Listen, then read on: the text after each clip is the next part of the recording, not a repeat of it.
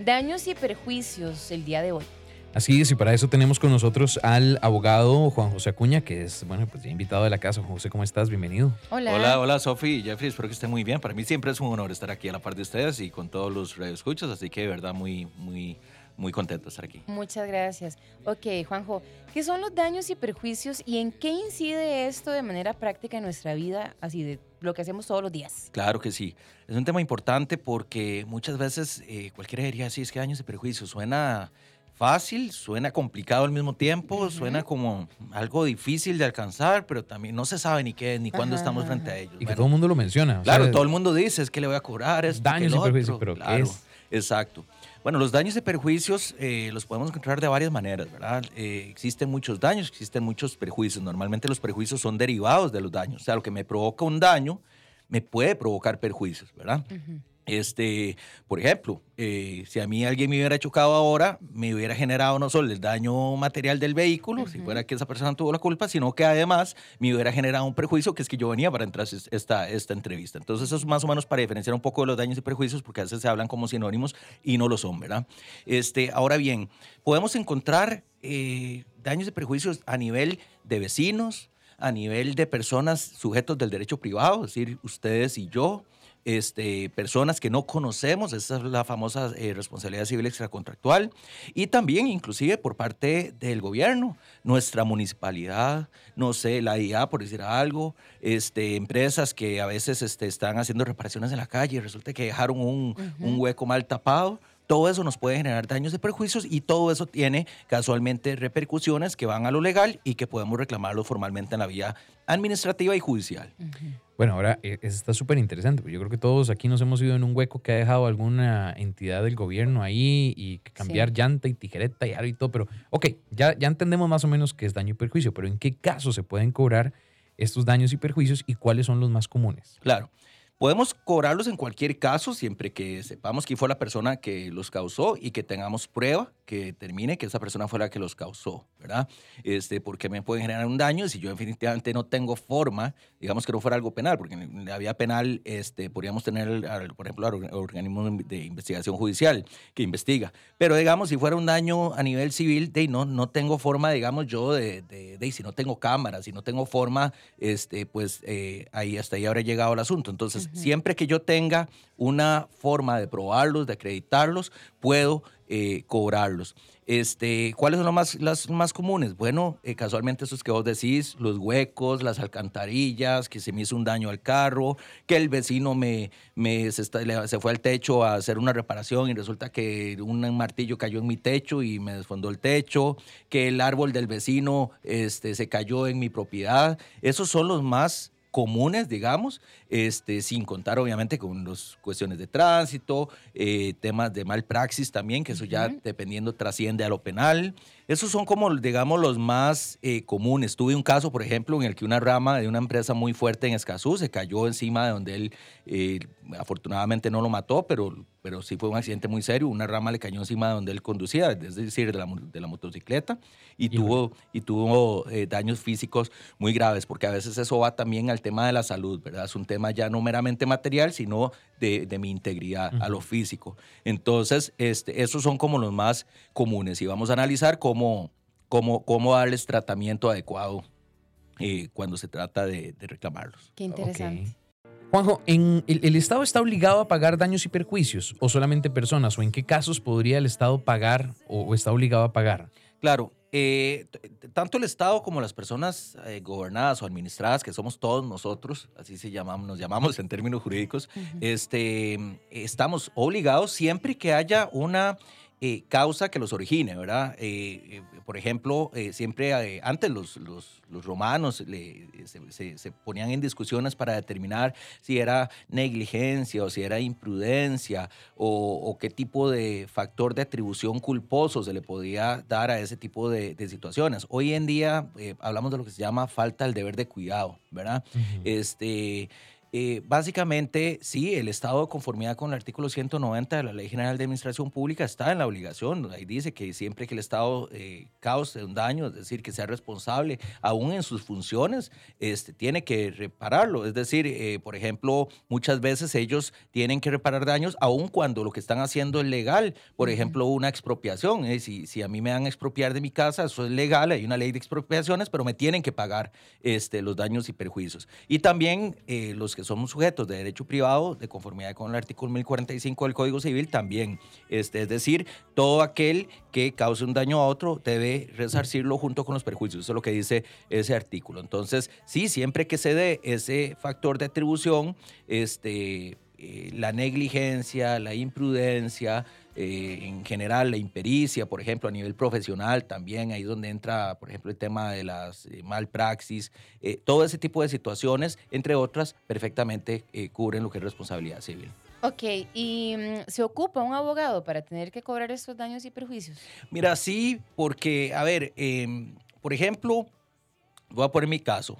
a mí hace poco eh, no voy a decir el nombre, pero es la empresa que hace, se encarga del agua y todo eso en Heredia. De hace poco, por ejemplo, me eh, de, estaban haciendo unas cosas ahí con los tubos y resulta que tiraron una fuga de presión muy alta y eso me hizo que a lo interno de la casa se me reventaran un montón de, de, de tubos y de artefactos y todo eso. Bueno, yo reclamé y vieras que de una manera muy rápida, yo no dije que era abogado ni nada, simplemente reclamé, aporté las pruebas, porque eso, y aprovecho para, para decirlo también, por si alguien lo iba a preguntar, ocupamos buscar la pruebita, ¿verdad? Fotos, videos, actas notariales, eh, en esto hay amplitud probatoria, peritos, todo lo que usted crea que puede servir no está de más, ¿verdad? Siempre y cuando sea eh, conseguido legítimamente, ¿verdad? No es que voy a ir a, torturar a Jeffrey para que me diga algo y entonces lo grabo ahí cuando lo estoy torturando y entonces, no, no, eso no, ¿verdad? Eh, bueno, y resulta que de me respondieron y me dijeron que sí, que me lo iban a pagar y me pagaron. Este, entonces, respondiendo a tu pregunta, Sofía, este, efectivamente se puede, en esos casos, cuando llamamos en la vía administrativa, se puede sin abogado, pero ya a nivel judicial, es decir, ya para efectos civiles, ya de una demanda, eh, eh, por ejemplo, contra un vecino, contra una empresa, contra un centro comercial, que también ahora podemos hablar de eso, pero ahí se dan muchos, que, que estoy en un centro comercial, por ejemplo, y me abrieron el carro. ¿Qué, qué pasa ahí? ¿Me tienen que pagar o no? Ah, ¿verdad? Eh, resulta que me, tacharon el carro y yo estaba en un mall tienen que pagarme, eso lo, vemos ahorita. Pero, este, pero entonces sí, efectivamente ahí puedo reclamar y ahí sí ocupa abogado. Muy bien. Eh, vamos, vamos a seguir por ahí porque me, me, gusta. Porque a medida, uno a veces está como envuelto en situaciones en las que uno podría tener una, retribución, pero uno dice, ¿quién le va a pagar a uno? Uno no sabe, o sea, tampoco uno sabe. Ahora, bien lo decías, por la vida judicial no es nada rápido. No, no, no. En esto sí, yo, a diferencia de muchos abogados, sí tengo que decir la verdad. O sea, este, en los, los, tribunales son tan fatales. No debería ser así, ¿verdad? Hay un artículo 41, párrafo segundo de la Constitución Política que dice que este, la justicia en Costa Rica tiene que ser pronta y cumplida, pero resulta que cuando vamos a poner una demandita y usted se da cuenta de que ahí este, pasan cuatro meses y no le dicen nada, y pasaron otros seis meses y llegó Navidad y pasaron dos Navidades, y, y, por más que usted esté encima del proceso, ahí, le dicen que es que tiene un rezago de un año y medio y usted se da cuenta que todo el proceso dura cinco, siete, ocho, diez años, usted dice, ahí, ¿dónde está esa justicia pronta y cumplida? Pero a veces no dura tanto. O sea, eh, a veces podemos durar un año, podemos durar dos años o eh, pasa de que tal vez es una demanda sencilla de, de, mi persona contra alguien más y resulta que esa persona concilió, me dijo, no, no, conciliemos esto. No, no, yo no quiero que me Para no enredarse más. Para no enredarnos mucho. Además, ¿qué, ¿qué, estás pidiendo? 100 mil, 200 mil colones, yo te los pago. Y entonces ahí, ahí sí tal vez obtuve una, una justicia, llamémosle pronta y cumplida, y no tuve que esperarme todo el proceso judicial. Eh, Juan José, ¿en qué casos vale la pena hacer estos procesos? Bueno, esa es una muy buena pregunta, sí, y esa es la importancia también de asesorarse con, su abogado de confianza, ¿verdad? Porque sí, efectivamente muchas veces no vale la pena, y si estamos hablando de, que voy a poner una demanda por 20 mil colones, de, de, verdad no, no, no tiene sentido. Pero sobre todo cuando son situaciones que ya repercuten al ámbito de la salud mía o de un familiar, ¿verdad? Cuando ya estamos hablando de que tal vez este, de, fue una, un, un daño físico donde perdí eh, una mano, por ejemplo, y eso me va a traer consecuencias de por vida. Ese tipo de situaciones, ahí vale la pena eh, contra el Estado siempre que, que, sea también algo de peso, ¿verdad? Que nosotros consideremos que vale más, que a la hora de hacer la ponderación de riesgo-beneficio este, y tiempos y analizar todos estos eh, costos y todo este, este, tema, que nosotros digamos sí, definitivamente es preferible, porque también en eso tenemos que ver qué tanto podemos ganar o qué tanto podemos perder, porque en eso no hay nada garantizado, puede ser que perdamos, ¿verdad? Entonces, una vez que uno analiza todo eso, uno dice, bueno, en este tanto yo puedo eh, interponer una demanda. José, entremos en, un tema que, que, yo creo que todos hemos visto y todos hemos tenido la, la, duda. Llegamos a un parqueo, X centro comercial. Hay un letrero, el letrero más casi el tamaño de, del, del, nombre del lugar, ¿verdad? Gigante con una letra rojas. No nos hacemos responsables por daños sufridos, bla, bla, bla. No deje artículos de valor dentro del vehículo.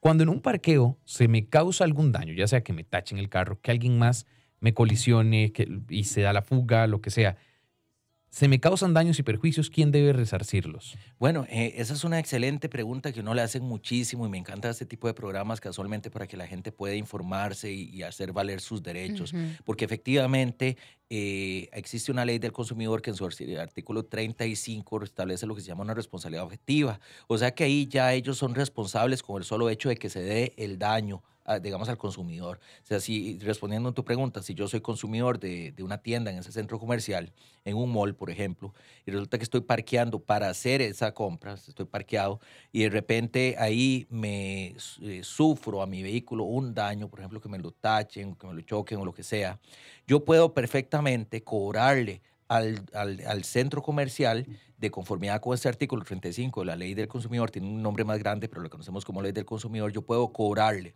y puedo ir casualmente también a una oficina administrativa, me parece que es bastante buena, que es del, del MEI, que es la Oficina del Consumidor Financiero, para efectos de que ahí me den también asesoría y puedan llevarme el proceso en vía administrativa, inclusive hasta sin abogado. Mm. Este, esto ellos lo ponen en el centro comercial, ponen esos letreros casualmente para que la gente diga, ay, no, mira, ya yo no, mejor no hago nada aquí, porque y la verdad es que eh, no es justo al frente, tengo el letrero y dice que mejor no hago nada. No, si hay que hacer y yo puedo perfectamente tomar fotos, buscar testigos, cámaras y con eso tener un buen casito para ir a, demandar en la vía judicial o inclusive en la vía administrativa que me paguen los daños y prejuicios ocasionados. Aunque el parqueo sea gratuito, porque a veces te dicen eso, o sea, el parqueo es gratuito, de ahí nosotros no tenemos seguridad. Eh, eh, aunque sea gratuito también, porque existe toda una teoría que dice que es que están, eh, el, hay un riesgo, es decir, el, negocio al estar atrayendo clientes que vienen a comprarle, ¿cuál es la línea más débil? La línea más débil es el consumidor. Entonces, al final de cuentas, la teoría es que sería injusto trasladarle ese riesgo casualmente a la gente, a la parte más débil. O sea, si vos sos el negociante, el que está haciendo el dinero, el que está trayendo gente, el, el montón, que eso va a generar riesgos de todo tipo, si ahí pasa un daño, vos tenés que resarcirlo. Juanjo, ¿qué dice la ley del consumidor en esta materia? Esta eh, va más o menos por el lado que explicábamos, ¿verdad? La ley del consumidor establece lo que es una carga, una responsabilidad objetiva, que ahí es la inversión de la carga probatoria. Esto en términos sencillos, ¿qué quiere decir? Bueno, que cuando hablamos de responsabilidad civil extracontractual, que es la que, por ejemplo, eh, el vecino tiene conmigo si me dañó la pared o me dañó el techo, ahí entonces hay que demostrar que la persona tuvo una falta del deber de cuidado, ¿verdad? Que fue irresponsable, que fue negligente, que fue eh, imprudente, eh, que, que, que, hay algún factor de atribución culposo que, digamos, de conformidad con el artículo 1045 del Código Civil, lo, lo hace que sea responsable, ¿verdad? Ahora bien, ¿qué pasa en aquellos casos en los que, en los que, mm, en los que no se da esa responsabilidad subjetiva, es decir, esa responsabilidad extracontractual no se da, sino que se invierte? Ese es el caso que me preguntas de la ley del consumidor. Ahí, entre otras, porque no es la única ley que, que hace esta, esta inversión en la carga probatoria, ahí era el caso de los, de los parqueos que hablábamos, pero ese es solo uno de los muchos casos porque es el más, como el más común y el más famoso, ¿verdad? Pueden haber otros casos en los que definitivamente eh, ya ahí con solo que se dé el daño, salvo que se demuestre, eso sí, que yo no soy el que lo, lo produje, que yo no falté también al, porque a ver, si yo dejo lo que estamos hablando ahora del carro, pero yo dejé las puertas abiertas, las ventanas abiertas, y por eso entonces fue que me tacharon el vehículo, obviamente que ahí ellos, es lo que llama culpa de la propia víctima, ahí ellos no son responsables, pero suponiendo que yo sí tomé todas las diligencias, parqué bien, etcétera, todo como tenía que ser, y yo vine y, parqué y estoy haciendo mis compras y me tacharon el carro, ahí son responsables. Entonces el, el, centro comercial va a decir, pero yo en qué, ¿dónde falté al deber de cuidado? Bueno, es que existe una responsabilidad objetiva que invierte casualmente, no solo la carga probatoria, es que invierte todo el escenario. Entonces ahí ellos son responsables con solo que se dé el hecho. Juan José, ¿cómo son los procesos para cobrarlos? Bueno, sí, eh, eh, son, son, son complicaditos y se da la vía judicial. Lo que pasa es que no necesariamente hay que llegar a esa vía. Muchas veces conciliamos. Ese es un programa, por cierto, que da para, para es un programa muy bonito que podríamos hacer un día acá. Este, lo, lo, he hablado mucho en televisión y es el tema de la conciliación. este, muchas veces y muchas personas prefieren ni demandar ni tampoco ser demandados. O sea, hay personas que dicen, no, no, a mí, ¿para qué me va a demandar? Mejor arreglemos porque son montos bajos. Te voy a poner el ejemplo. Yo hace mucho tiempo no sé, unos años, estaba parqueado ahí cerca de mi casa con mi carro, cuando en eso va pasando un bus y se me llevó el espejo izquierdo de, ¿verdad? De, de, mi carro. ¡Ay! ¿Verdad? Y en ese momento, pues, este, bueno, la persona ahí por allá, con los 100 metros, ya eh, fui a ver el, al bus, ¿verdad? Ya tranquilamente, en esto no hay que tampoco, no hay que incitar a, exacto, ni exaltarse, nada más era un retrovisor. Entonces yo fui y le dije, no, mira, este, ¿qué podemos hacer? Este, yo iba a llamar al, al tránsito y efectivamente lo llamé, eso es lo que hay que hacer, ¿verdad? Y a la aseguradora y todo lo demás. Pero resulta que cuando ya había pasado todo el papeleo y ya hicieron el parte y todo, yo me tranquilamente agarré el teléfono, fui a hablar con la agencia de, de, de buses, eh, hablé con un tal fulano que me dijeron y resulta que ahí me dijeron, este, sí, se lo vamos a reparar. Y tráigame sin ningún problema. Y me lo repararon. Y ya. Entonces, todavía estamos en circunstancias en las que dependiendo de dónde se me cause el daño y el perjuicio, me lo pueden resarcir de esa manera. Y no ocupo ni abogado ni nada. Sí ocupo honestidad de que tampoco es que entonces hay gente que dice, ah, eran 100 mil colones, voy a cobrar un millón de colones porque entonces ahí ya no se lo van a dar, ¿verdad? Tiene que ser algo razonable. Exacto. Jeff, vamos a los mensajes de una vez. Sí, hay, hay una, un sinfín de consultas. Yo tengo uno listo. Dale, dale.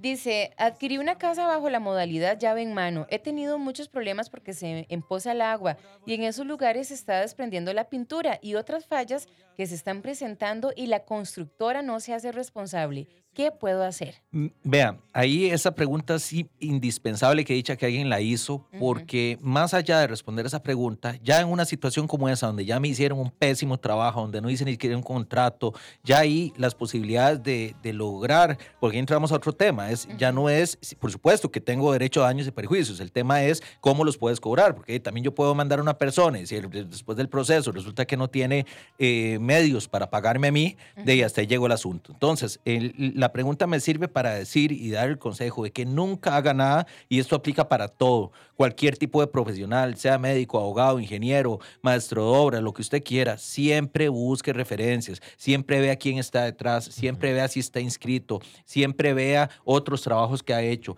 porque si usted no se asesora en ese sentido y simplemente contrata porque es lo más barato, usted va a terminar en una situación como esta.